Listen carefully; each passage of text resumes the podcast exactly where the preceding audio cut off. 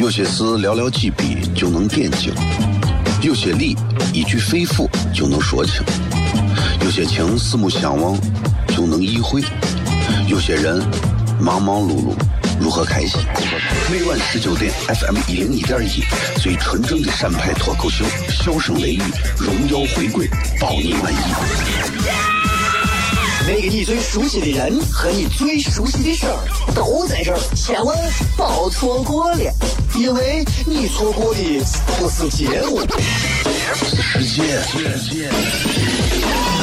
低调，低调，Come on。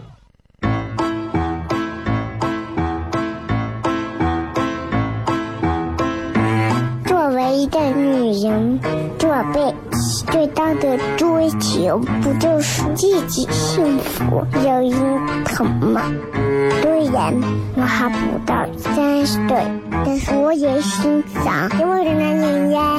每天晚上十九点，FM 一零一点一，下心言语，你得听听，哈哈哈哈，吓死你呀！我猜的。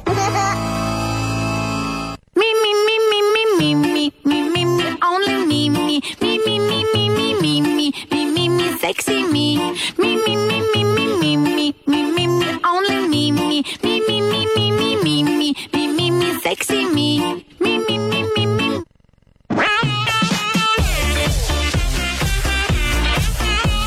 好了，各位好，这里是 FM 一零一点一陕西秦腔广播西安论坛。周一到周五的晚上的十九点到二十点，为各位带来这一个小时的节目，名字叫做《笑声雷雨》。各位好，我是小雷。今天是礼拜四啊，今天是纯纯的直播，因为前两天啊，因为种种原因啊，大家也知道，就通过微博或者是其他也知道这两天不在啊，在外地，所以前两天都是重播，也向各位说一声呃，sorry 啊。闲话闲话了，就突然加一句英语，还把人弄得有一点尴尬，还不太会了。呃，但是还是要感谢大家对这档节目的支持啊！我相信，即便是重播，也是有很多人在听，也谢谢大家。因为其实这个节目啊，就是每天的节目，你会发现，嗯，更多是采用一种非常自然的方式去跟大家聊天，去跟大家闲谝，不是希望大家觉得我们每次讲的这个内容都跟背出来的一样，那就不是，那就不是这个节目，就不是笑声雷雨，那就不是笑雷了嘛，对不对？连着应该有五天的时间没有在节目当中跟大家见面了啊，也确实是因为，也确实是因为这个这两天在忙啊，嗯，这个跟糖蒜铺子的，就是带着糖蒜铺子一块儿去北京啊，然后在中央电视台，然后录制了一档节目里面的一段儿就是作为一个喜剧团队录制了一段内容，呃，这个事情反正也是我其实也就是咋觉得，我就觉得能为能为西安做一点这样的事情，其实。说大了啊，这是说大了讲。我觉得挺骄傲的，我觉得挺骄傲的啊。说小一点，从个人来讲的话，我我我我更骄傲，你知道吗？真的，对吧？很多人说呀，有一点什么，你不要骄傲。其实我说心里话，其实我打骨子里还挺骄傲的，因为觉得西安能够做这种娱乐的，尤其是脱口秀这种喜剧的，本来就很少，非常少，非常少。对吧？我们今天我们坐高铁过去，我说呀，如果这趟高铁要是出个啥事情，那西安的脱口秀就全完了，嗯，是吧？所以，所以能够踏上央视的舞台，然后在暑期档啊，应该在中央三套暑期档期间，呃，应该是暑假七天乐里头的专门一个。挺挺挺好玩的一档节目啊！具体是啥我还不知道时间，到时候给大家说吧。然后今天就是微信、微博，大家就随时随便互动、随便聊。我是小雷，祝各位开心。今朝广告马上回来，咱们开片。有些事寥寥几笔就能点睛，有些理一句肺腑就能说清，有些情四目相望就能意会，有些人忙忙碌碌如何开心？每晚十九点，FM 一零一点一，最纯正的陕派脱口秀，笑声雷雨，荣耀回归，包你满意。那个你最熟悉的人和你最熟悉的事儿都在这儿，千万别错过了，因为你错过的不是节目，世界。低调，低调，Come on。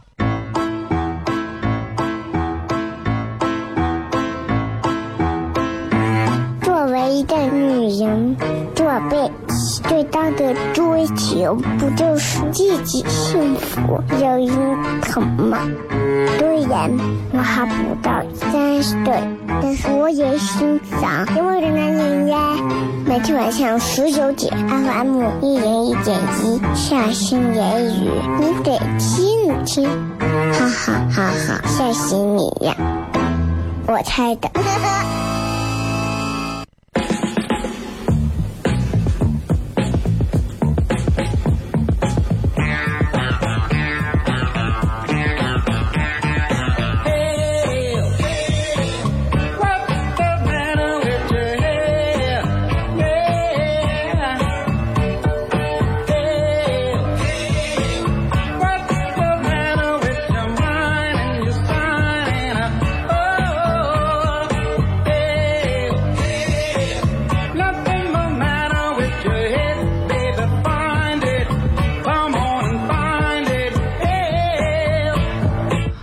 位继续回来，笑声雷雨，各位好，我是小雷。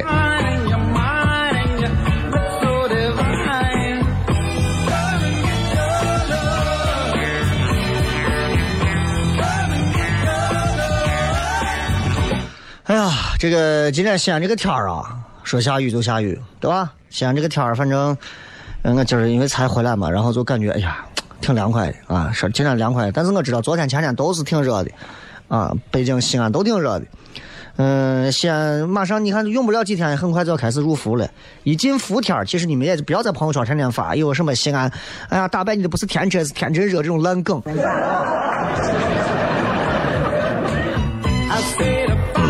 等一下，等一下，叫我这个网有点问题啊，给我五秒钟。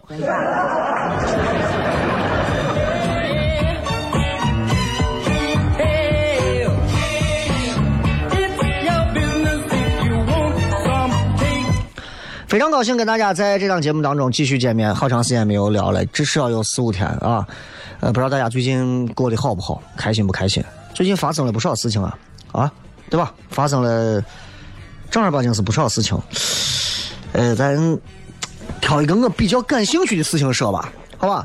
因为我这回去北京，包括回来，基本上都是坐的是高铁，我觉得高铁舒服成狗了。啊。呃，而且今天我们主要是以互动的方式，所以通过微博，对吧？我觉得高铁很舒服，然后也很宽敞啊，完全没有像飞机上那种拥挤。而且你开个车到机场，然后四五十分钟，完了再排队等过安检，坐上飞机再下来，再坐摆渡车再出来，再开车，其实跟高铁有的时候时间差不多啊。如果四五个小时，甚至是六个小时之内，我建议各位其实高铁都可以放到你的旅行的这个计划当中。还是很舒服的，很舒服的啊！一泡就是二三百，哎，确实是，哎呀，真的我真的是孤陋寡人了啊！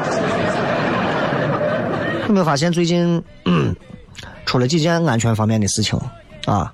我说的不是乒乓球，最近又罢赛了，我说的是另一个，我说的是另一个，就是，呃，这件其实这件事情，我我我是这么认为的。那因为发生发生这个事情的时候，那会儿我正在北京。呃，我觉得啊，我觉得啊，西安人尤其应该把这个事情好好的、好好的记到心里，就是老太太投币的事情。啊，一个所谓的八十岁的佛教徒老太太，往飞机的发动机里头抛硬币，所谓祈福，然后导致。飞机上所有人几乎滞留，被公安局带走，这个事情轰动了。我很想问一下各位，你们怎么看这个事情？老太太因为最后因为年龄比较大，所以就呃八十，所以没有好像呃特别的，比如说拘留啊或者咋的。很多人会说老太太是老人都变坏了啊，有人这么说，这个我首先我不赞同啊，我不赞同。呃，我觉得这就是个个例，就是一个个例。有的人说这老太太，哎呀，失心疯了啊！为了长寿，那疯了吗？我觉得也也未必是这样，对吧？这回反正黑锅，首先，对吧？这个佛祖背黑锅了，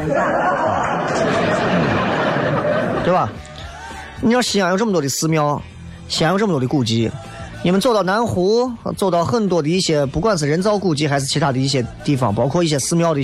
祈呃祈福啊、许愿池啊等等，你会发现无一例外，全部都有人扔的硬币。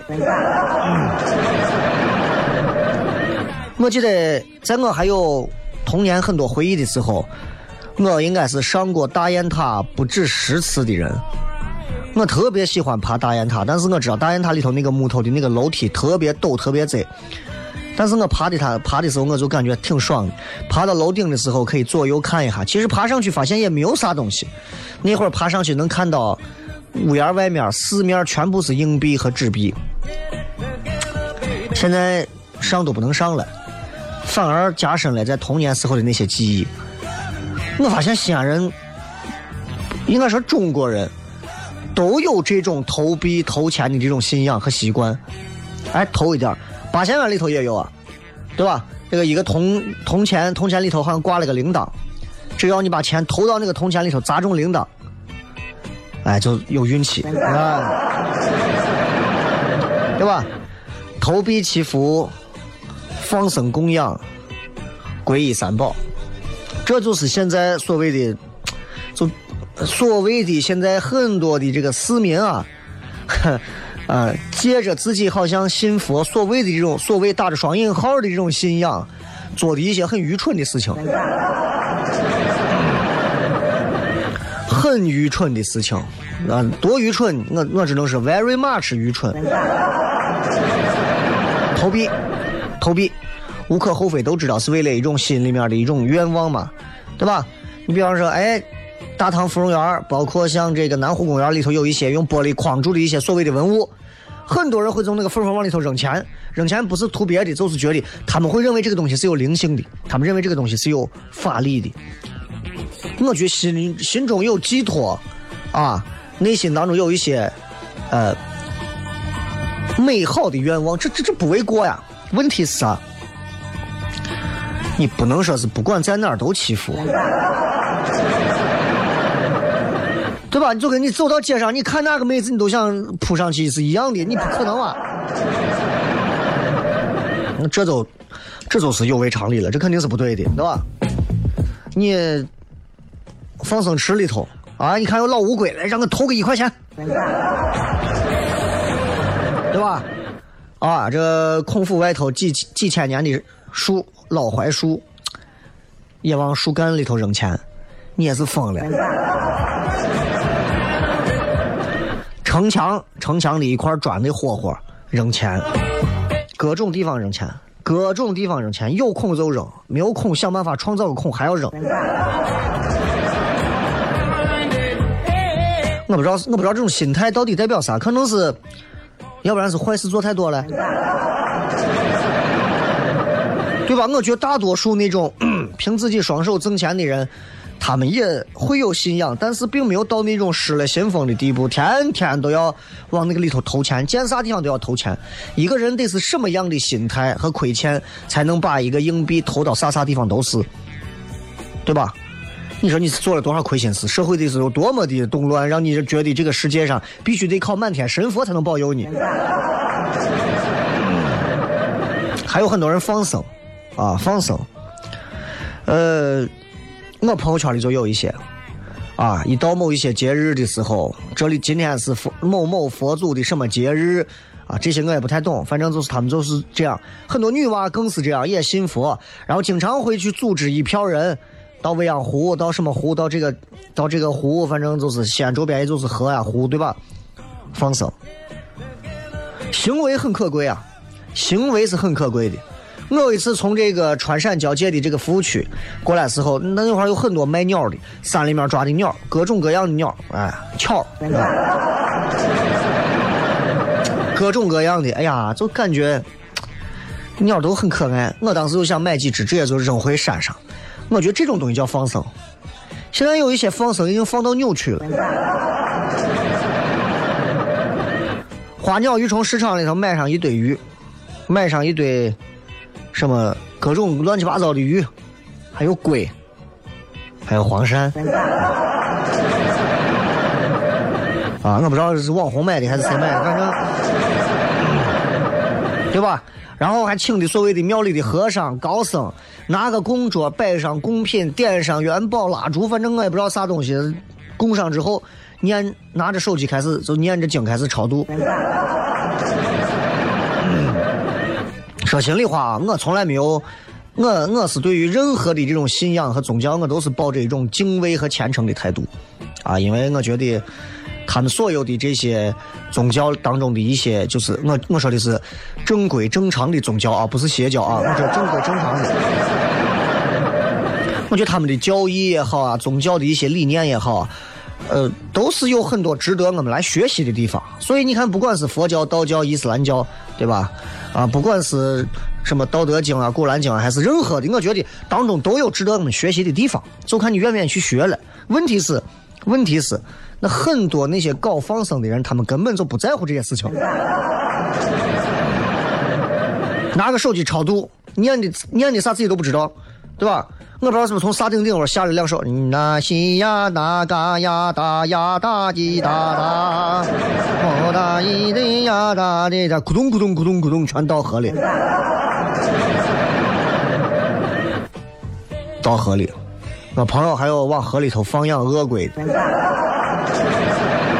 我给他说：“我说伙计，这个东西放扔到啥地方，那一片东西就全逼了。这个生物，它未必适合这儿的生态链，对不对？你说，哎呀，啊，我在袁家村的那个卖蝎子，我买了一千只蝎子。哎呀，我觉得咱小区很祥和，我想在咱小区把蝎子放生了。你说这种形式主义得是欠打啊？”对吧？所以咱们今天跟大家先骗到这儿啊！大家可以继续留言，咱们回来之后笑声雷雨。有些事寥寥几笔就能点睛，有些理一句肺腑就能说清，有些情四目相望就能意会，有些人忙忙碌碌如何开心？每晚十九点，FM 一零一点一，最纯正的陕派脱口秀，笑声雷雨，荣耀回归，包你满意。那个你最熟悉的人和你最熟悉的事儿都在这儿，千万别错过了，因为你错过的不是节目，是世界。低调，低调，Come on。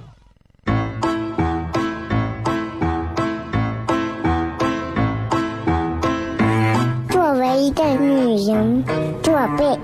最大的追求不就是自己幸福、有人疼吗？虽然我还不到三十岁，但是我也心脏因为的男人呀。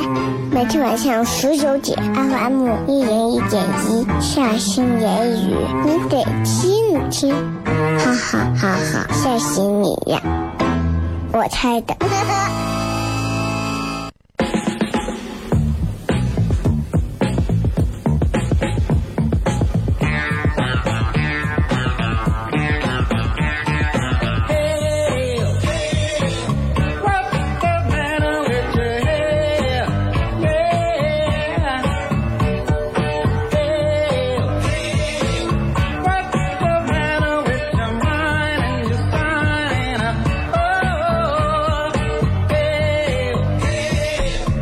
欢迎继续回来，笑声雷雨，各位好，我是小雷。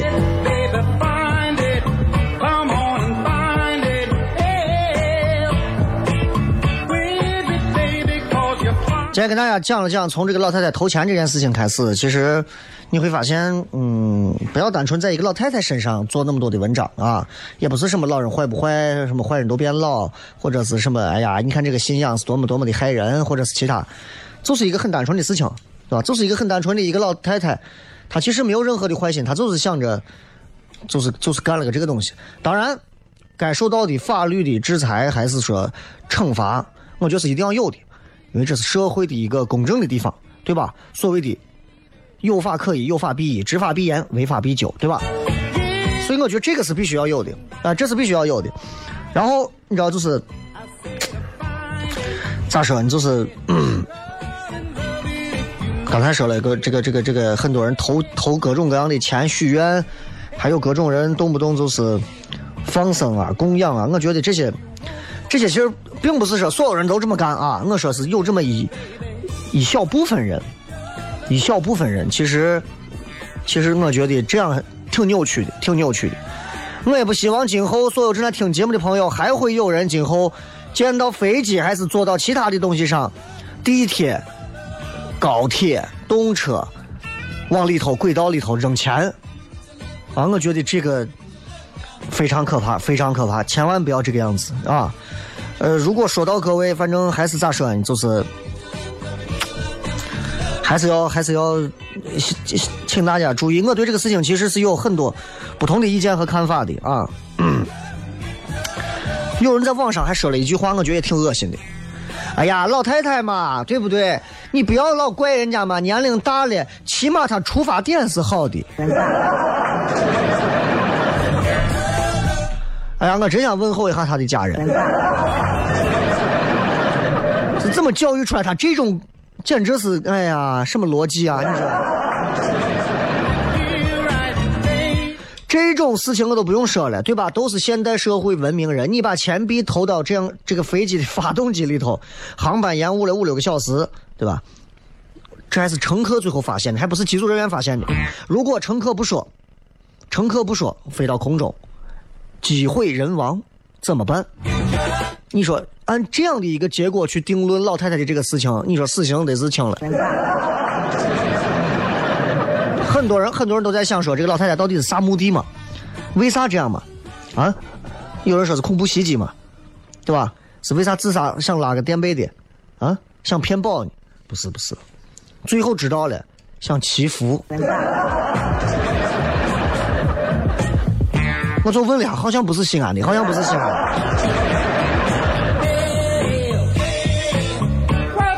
啊，网上有很多也是为老太太辩护的，有为有很多就是说，哎呀，好歹他是为大家祈福，他不是坏人，啊，他为大家保平安。虽然注意注意啊，注意啊，注意网上这帮道德楷模是这么说的，虽然。他的方法不对，也造成不好的后果，但毕竟没有出大事嘛。不管怎么说，人家出发点是好的嘛。Go to hell，出发点是好的。无知、愚蠢的举动会导致几百个人死在天上，就因为这么一个非常傻叉的一个行为，你你们居然还会有人觉得这个出发点是好的？我觉得。我觉得这个这个话是让我听了挺挺恶心的，我不知道各位怎么是不是这么想啊？反正我觉得这个话真的很恶心。一个穷人家里面老母亲快病死了，家里面媳妇也跟别人跑了，孩子也是重病在身，这个时候他实在是逼得没有办法了，于是他决定去抢银行。但是他在抢银行的过程当中，他并没有杀人，也没有对任何人造成威胁，他就是把钱抢完之后打伤几个人，转身跑了。后来公安局把他抓获之后，媒体、社会上所有人都会说，不管怎么讲，他是个穷人，他这么做一切也是逼不得已，这是他是一切，他是他是他他出发点是好的嘛？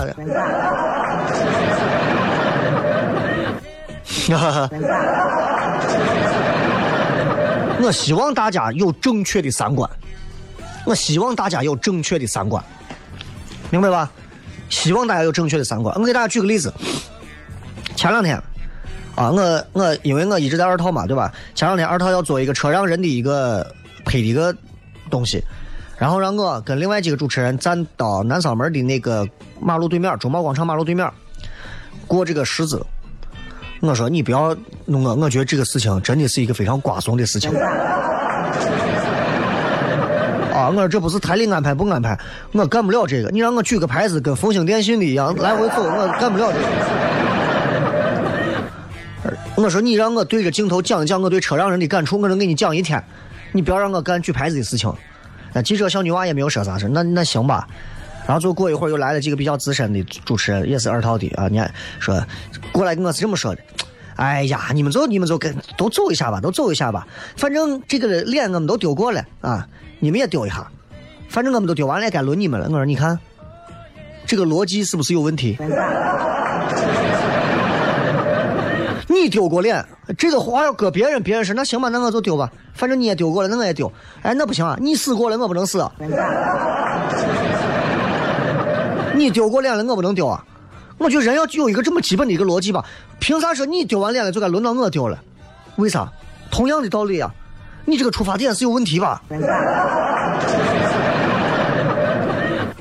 出发点是好的，出发点是好的。哎，你看，其虽然他没有帮到你忙，但他出发点是好的。对他把俺屋点了。那个那个上海还是杭州还是哪浙江的那个就那个保姆，啊，那个该死的女人，就那个怂。真的，我我这这这种保姆要是落我手上，我千刀万剐了他。我跟你说，简直是比哎呀，简直是比蛇蝎还蛇蝎。你不要跟我讲他出发点是好的。还有人造谣说跟男主人怎么怎么，男主人疯了吗？那么有钱那么帅，找一个这么丑货啊？那网络上真的是没有脑子的人大把抓，还有人信。有的人说是他出发点是好的嘛，这保姆出发点是好的嘛，他就是想把火点着，然后他去扑灭火，然后获得他们家庭的好感。哎，真的这种人就是就是真的枪毙二十分钟都不为过。要我说，我真的我我看完这个新闻，三个娃子让烧死，女主人一块烧死，而且对她这么好。我说这个事情像这保姆就正儿八经就是真的，我就恢复火刑。有时候啊，我觉得啊，人们说，哎呀，你看像中国啊还有死刑，你像美国这个地方都取消死刑了。有些时候，死刑是对善良的人和那些爱好和平的人最好的一种保护。人贩子就得死刑，对不对？那犯了十七八个，你告诉他，哎呀，那抓两个月就放出来，他会改好的。当然，我这个话过不过也过也过，但是我是一个很主观的说法。从我个人的角度来讲，从节目的角度来讲，我要告诉各位的是，我仍然坚信的是那十六个字：有法可依，有法必依，执法必严，违法必究。但是，仍然我认为。目前为止，对于某一些犯罪和某一些刑罚，我们国家的法律量刑过轻了，对吧？这是我最我从节目主持人的角度来讲。刚才我是我是以小雷的角度来讲，所以你们不要说，咦，这个主持人居然说这些话，你们听清楚。从主持人的角度来讲，我觉得国家在某些时候的量刑过轻了。某些时候啊，对于某些，比方说制假贩假，尤其是在食品安全问题上，比方说贩卖人口。比方说纵火、杀人，我都不说了，对吧？从刘邦、项羽那会儿开始，杀人偿命、欠债还钱、偷东西剁手。各位，偷东西剁手，这是当时汉朝就是立下的规矩，秦朝我就更不用说了。啊，很多人还说，哎呀，超市的保安，超市的保安抓住小偷之后，把小偷脖子上挂个“小偷”两个字，站到位，侵犯了人权，对不对？这个话有道理。小偷也是人，也有人权，他也可以请律师。但是有时候你回到古代，你去讲秦朝的时候，对吧？脸上汉朝的时候印两个字“小偷”。水浒传你们都看过，对不对？脸上都烙下这专门的，就是啊，属于就是刑罚之人啊，都是这样，脸上刺着字，脸上刺过字，一辈子的耻辱。所以为啥古代要这么做？有些时候有它的道理，当然我们现在啊更讲究的是法治和人文，更讲究是文明社会，我们不能那么直接，对吧？你不能说抓住小偷来行带过去车裂了，啊。但是，我绕回来说，老太太这样的事情虽然是个个例，但是从这个事情上你能听到各方意见，但是我还想给各位再正一下大家的三观。这一句出发点是好的，是一定有问题。什么叫出发点是好的？哎呀，虽然死了一些人，那出发点是好的。我只要听到这句话，不管谁跟我讲什么道理，我都不想跟他再讲了。因为这种人，我在网上我就直接我都拉下来，我就锤他了。因为我觉得这种话，这种价值观是扭曲的。他根本这个人，我觉得就不是正常人的思维，这就是在给犯罪的人开脱罪名。这就是开脱罪名，我不管他是主观的还是无意的，只要造成严重后果，就是明明白白的错误，必须受到相应惩罚，天经地义的事情，啊，什么出发点好，出发点坏，对不对？哪有那么多？还还有很多人，我偷东西是为了呃让这个货币流通更快。再说，我觉得作为一个成年人，你不能预估到自己行为的灾难性后果，报个出发点是好的这种观点，继续折腾。我觉得不是恶魔就是 stupid 啊，所以我我我也欢迎大家各种各种辩护啊，各种辩护都可以，随便啊都行。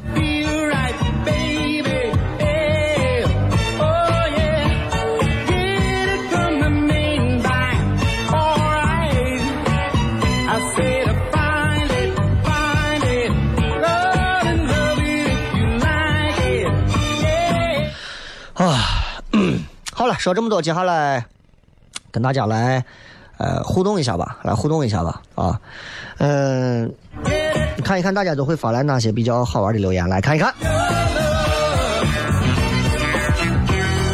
今天纯纯粹闲聊，因为马上还有二十秒就进呃三刻钟广告了，很短，一分钟。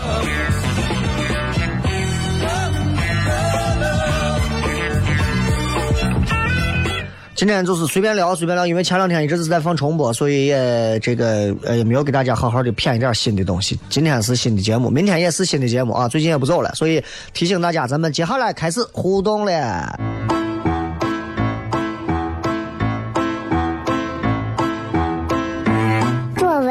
女人，这辈子最大的追求不就是自己幸福、有人疼吗？虽然我还不到三十岁，但是我也心脏因为的男人呀。每天晚上十九点，FM 一人一点一，下心言语，你得听听，哈哈哈哈，吓死你呀！我猜的。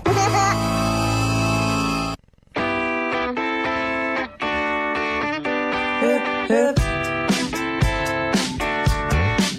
hip, hip.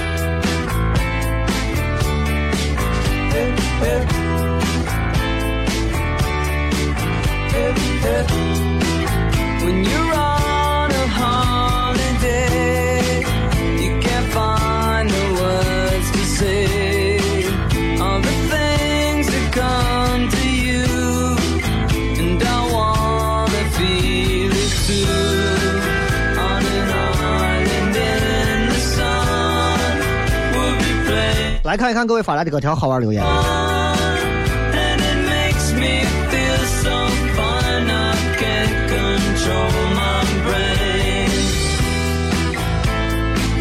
啊，来看一看，看一看大家都发了什么样一些有意思的问题啊？来看一看。嗯摆高姿态说西三环又堵死了，西三环、西二环这种事情就不要问了。西三环如果通了，那就见鬼了。李三爷说：“真的没有，呃，真的没有送这个爱奇艺的会员吗？”啊，前呃昨天，昨天前天让我想，昨天吧，昨天去了一趟这个呃爱奇艺啊北京的总部，去跟他们聊了一下，他们最近要做一个脱口秀的一档全国的这个决呃全国的一个专业性的一个选拔的比赛，然后就把呃全国各地的一些脱口秀俱乐部的负责人请到一起，大家坐到一块儿畅谈了一下。啊，然后畅谈完之后，呃，我们得出了统一的意见，就是他们根本就不懂。就聊了一下，反正如果就聊完之后就聊完了呗。然后他们如果觉得到时候有需要，不管是过去当评委，还是需要我们去干啥，到时候我们再去就完了啊。但是这一次这个节目，爱奇艺会花爱奇艺所有调动爱奇艺所有的力量去推这档节目，所以我觉得只要能是对脱口秀的市场在全国啊造成影响和推广的，我们所有人都会支持啊。这是我们对吧？全国加一块就这么几个脱口秀俱乐部的所有负责人在一块聊的。花草茶说：“你去央视说的陕西话吗？”呃，不是，都是，并不都是啊。但是呃，带了，可以说带了非常多，可以说是四六开，四六开啊。四成的西安话，六成的普通普通话啊。因为毕竟你要知道这个咋说，就是你全国观众，你全讲西安话，你就成郭达了。啊，哎，哎，睡觉还穿衣裳呢，对吧？啊，你就成这个样子了。所以，毕竟不是《笑声雷雨》这个节目，呃，只不过是因为他们要符合电视上的效果，所以把我很多脱口秀的段子就变成演出来了，表演出来。但是，我可以保证的是，我这一次做的所有的内容，全部是在主打和主推西安和西安文化。啊，全部推的是西安话、西安文化、西安历史这些好玩的点。我觉得至少出现在央视舞台上，应该能给西安人不会丢脸吧？是吧？嗯，再看啊，这个西安交管说北京咋样美不？哎呀，我我又不是第一回去北京，我我对北京的印象就是啊，我对北京的概念就是啊，我觉得，呃。全国最好的、最优秀的一线的资源、一线的人才，真的都在北京，啊，要不就是上海。当然，南方城市深圳啊、广州也有，但是北京还是多啊，还是多。到北京，真的，如果我们在北京扎根下来的话，其实北京所有的资源一天之内我们可以全部跑一遍，那很厉害。啊，回到西安，我们就就像是一颗断崖上的一个小小小黄花一样啊！有一天风把我们吹断了，我们都该死都死了，挺尴尬的。所以这一趟北京之行，其实感触很多，感触很多。呃，突然意识到，如果没有在北京获得一些成绩，其实回来陕西这边的人也仍然不会记得小雷是干啥的，糖蒜铺子是干啥的。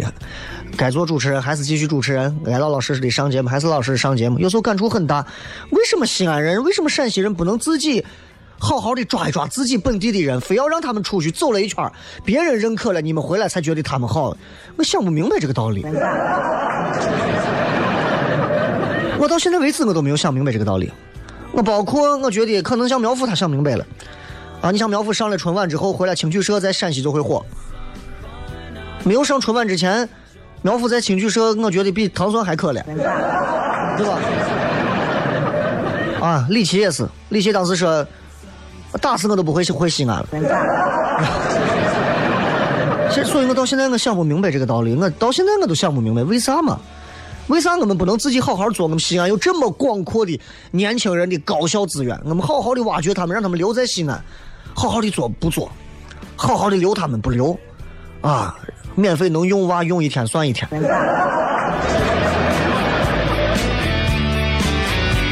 说喜马拉雅好久没有更新，忙完了给咱更新一下。你给我支付宝打钱，我给你更新。讨厌的，天天催天催你说忙着呢嘛。陈小爬说。说雷哥啊，你认识这个萧敬腾不？给咱喊一下。雨辰不到大西安，雷哥也不在。我我这不是一回来，你看雨就下起来了，是吧？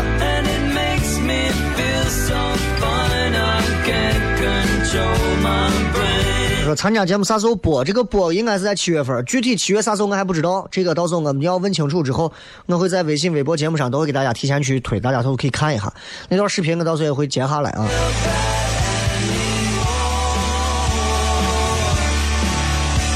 阿典说：“雷哥，把你录的这些节目的播出时间跟播出的频道说一下，让我们在电视上见识一下你脱口秀的风采。没有没有，谈不上风采，就是就是带着带着咱西安的脱口秀，带着西安的文化和西安话，到央视舞台上展示一下啊啊！其实还有还有其他几档节目，有一档节目我不知道你们知道不知道，也邀请我去，叫脑大洞开啊，大张伟啊、王自健呀、张绍刚啊这几个啊，叫我上去。”去弄的，因为时间岔不开，所以我可能到到七月份才行，啊，因为你们很多人应该看过这个节目，还挺有意思的，给我已经发了很多道题，我当时都快爆炸了，我说这些题我根本答不了。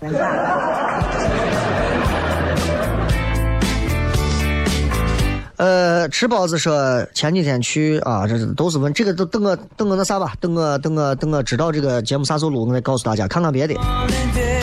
呃，说雷哥，我想知道有人借助笑声雷雨，借助你的声音向其他人表白过吗？经常有啊，在糖蒜演出的时候，现场还有求婚的，也有一些人通过广播也有。我觉得这这个很正常啊。今后你们如果说想通过小雷来给你们去心爱的人求婚或者干啥，这都是可以的啊。世界上没有啥事情不是掏钱可以做不做做不到的，是吧？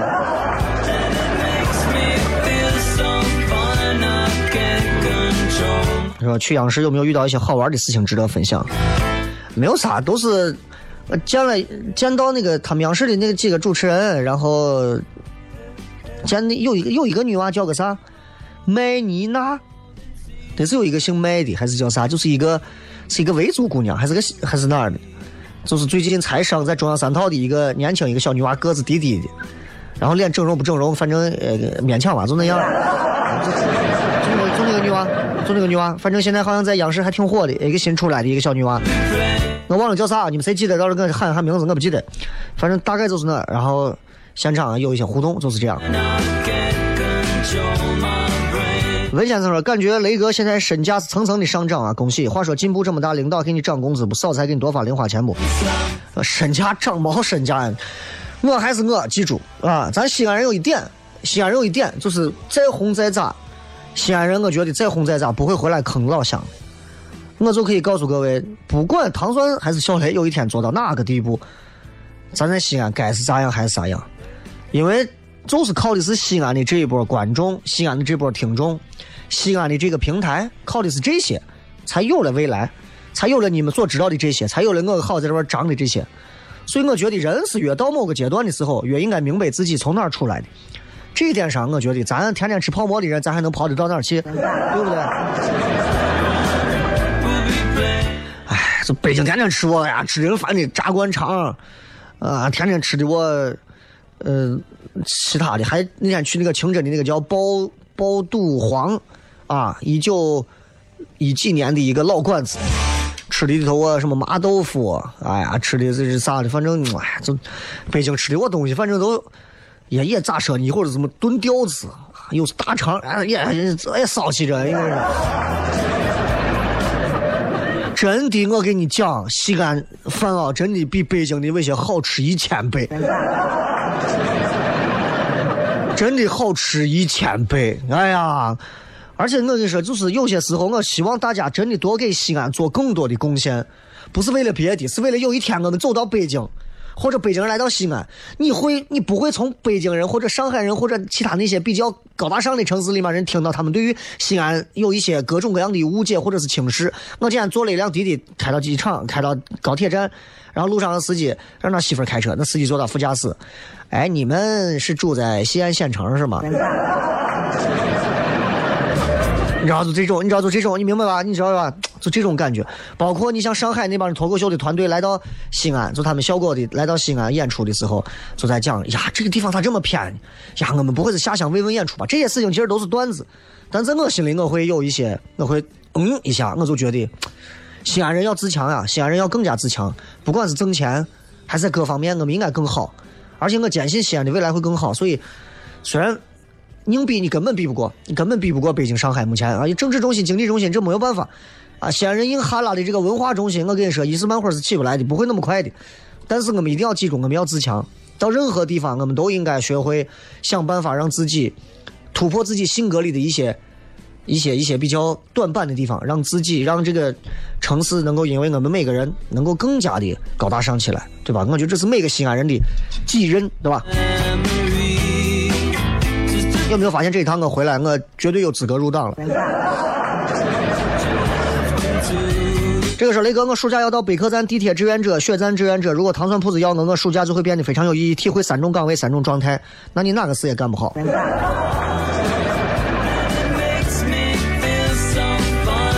把一件事情干好，扎扎实实的把一件事情做好，那多好啊！一样干三件事。这个说眼睛不舒服啊，这个呃不能看手机。今天在那喜马拉雅听重播，听了十多期，特地设置闹钟，打开喜马拉雅还赶上今天的直播，啊，然后妥妥的真爱粉啊。问题来了，如何打破明天在做的魔咒？什么意思？没有听懂。那明天反正是直播啊，明天是直播。呃，很多人都在问关于中央电视台的这个节目，没有关系，这个七月份啥时候播会告诉大家。王祖贤说：“怎么写个人简历，唐僧才会录用我当志愿者？